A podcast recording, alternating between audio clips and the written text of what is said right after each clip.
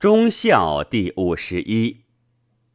天下皆以孝悌忠顺之道为事也，而莫之察孝悌忠顺之道而审行之，是以天下乱；皆以尧舜之道为事而法之，是以有弑君，有屈父。尧舜汤武，或反君臣之义，乱后世之教者也。尧为人君而君其臣，舜为人臣而臣其君，汤武为人臣而事其主，行其师，而天下欲之。此天下所以至今不治者也。夫所谓明君者，能恤其臣者也；所谓贤臣者，能明法币，治官职，以待其君者也。今尧自以为明而不能以恤舜，舜自以为贤而不能以待尧，汤武自以为义而视其君长。此明君且常与，而贤臣且常取也。故至今为人子者有取其父之家，为人臣者有取其君之国者矣。父而让子，君而让臣，此非所以定位依教之道也。臣之所闻曰：臣是君，子是父，妻是夫。三者顺则天下治，三者逆则天下乱。此天下之常道也。明王贤臣而服役也，则人主虽不孝，臣不敢亲也。今夫上任贤治无常，逆道也，而天下常以为治。是故田氏夺吕氏于齐，戴氏夺子氏于宋。此皆贤且治也，岂愚且不孝乎？是废常，上贤则乱；舍法任治则危。故曰：上法而不上贤。既曰：“舜见瞽叟，其容猝然。”孔子曰：“当世时也，危哉！天下极极，有道者，父故不得而子，君故不得而臣也。”臣曰：“孔子本谓之孝悌忠顺之道也。然则有道者，进不得为臣主。”退不得为父子耶？父之所以欲有贤子者，家贫则富之，富苦则乐之；君之所以欲有贤臣者，国乱则治之，主卑则尊之。今有贤子而不为父，则父之处家也苦；有贤臣而不为君，则君之处位也危。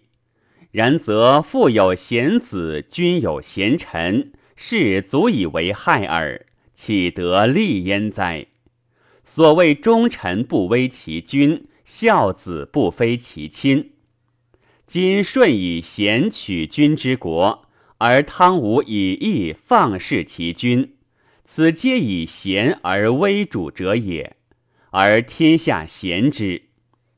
古之烈士，进不臣君。退不为家，使进则非其君，退则非其亲者也。且夫进不臣君，退不为家，乱世绝嗣之道也。是故贤尧舜汤武而事烈士，天下之乱数也。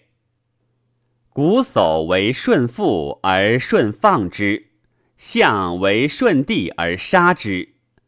放父杀弟，不可为人；弃第二女而取天下，不可为义。仁义无有，不可为名。诗云：“普天之下，莫非王土；率土之滨，莫非王臣。”信若诗之言也。是舜出则臣其君，入则臣其父，妾其母，弃其主女也。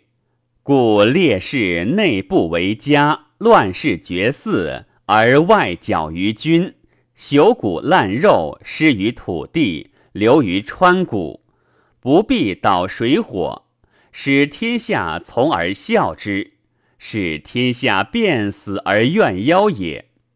此皆世事而不治事也。